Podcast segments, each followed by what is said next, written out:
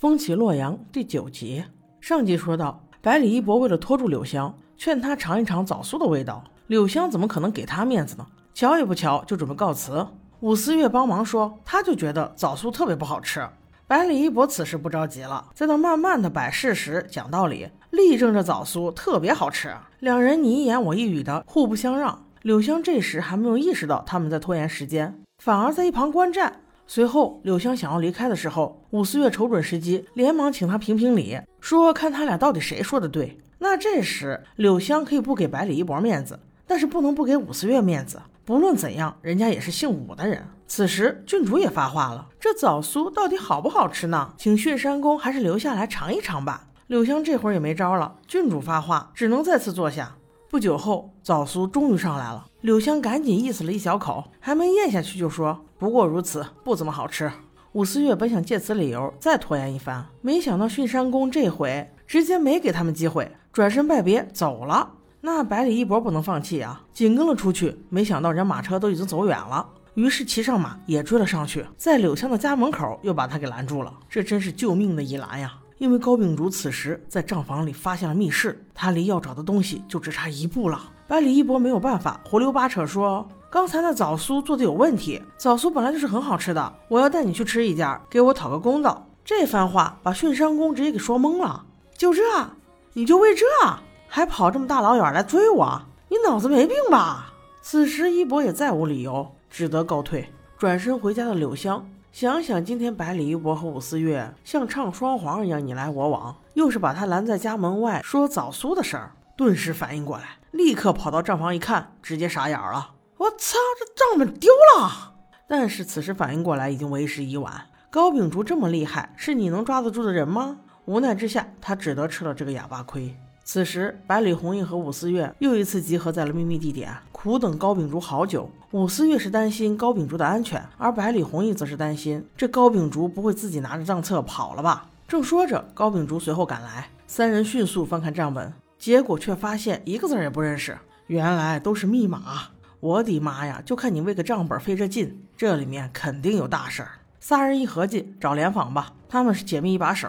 这个计划正好与联访不谋而合。因为此时联网的主人公子楚也准备找高秉烛合作呢。之所以要找高秉烛，是因为韩冬青不管怎么查都没有办法挖出真正的卧底。通过公子楚长久以来的观察，他认为高秉烛有这个能力。那韩冬青肯定不愿意啊！这将来要是真合作了，自己的家事再被高秉烛给破案了，那自己的脸往哪搁呀？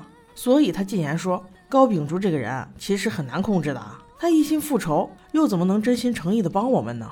但是公子楚一时间也找不到更合适的人了，所以就让韩冬青帮忙消除高秉烛心中的仇恨。这一下可好，一拍即合，双方互有所求，直接奔现，约在了一座寺庙见面。但这座寺庙可不是随便选的，里面的摆设处处都充满暗示，一个也没有逃出高秉烛的眼睛。韩冬青和高秉烛的接洽非常顺利，他们都想先解开密码是重点，于是账本就交给韩冬青。但是意外到了。韩冬青离开还没有多久，就听来一声惨叫。三人循声赶到之后，发现韩冬青身受重伤，并且账本已经不见了。来不及多想，立刻就追，因为重伤他的人还没有跑远。在高秉烛离开之前，韩冬青硬是用自己最后一口气儿给他说了四个字：“碧罗熄灯”，并且还给他了一个写着“崔记”的牌子。他气绝后，公子楚那边第一时间就知道了，因为他发出了自己的莲花灯熄灭的信号。武思月和一博追那个凶手，那人戴着面具跑得贼快，即使他俩包抄都没有制住，而且还不小心受了伤。随后高秉烛赶来时，那人已经逃之夭夭了。我看到了这一幕，只想用两个字来形容，那就是心塞呀！想干点事儿咋就真难呢？无奈之下，三人只能各回各家。咱们先说武思月，他身负重伤，但是回家第一时间没有去疗伤，而是去找了哥哥认错。他承认了自己私自查案，而且还丢失了重要证物。一五一十的告诉哥哥之后，哥哥武幽觉并没有怪他，而是决定帮他出一口恶气。他派手下的两员大将找了各种理由和借口，硬是把柳香在神都的产业一一捣毁，以作报复。柳香知道这个事儿以后，丝毫不慌，感觉好像是已经预料到了一样，反而把另外一件事讲得很重要，也就是韩冬青的死讯。他向春秋道的道长汇报了此事，想着要不要借此机会给联防以重拳。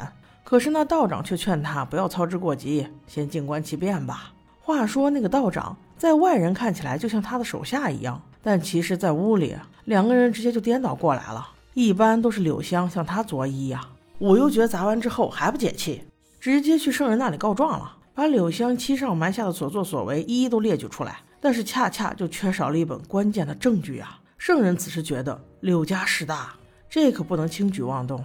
于是也选择了静观其变。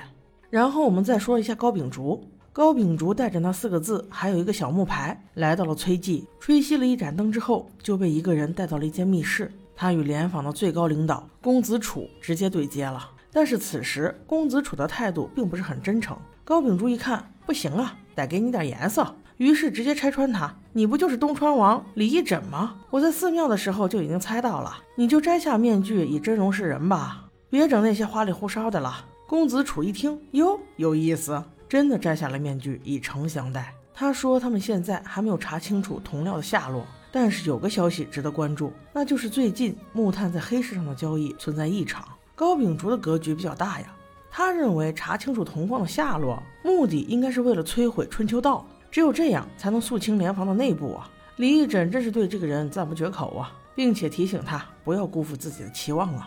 高秉烛领命去查木炭了，而最后我们再说一下百里一博，他一回家越想越不对劲。那韩冬青死了，账本落在敌人手里，你高秉烛武艺高强，偏偏在那个关键时刻，你怎么就落在最后了呢？高秉烛有问题啊？难道是从韩冬青那里得到了什么重要线索？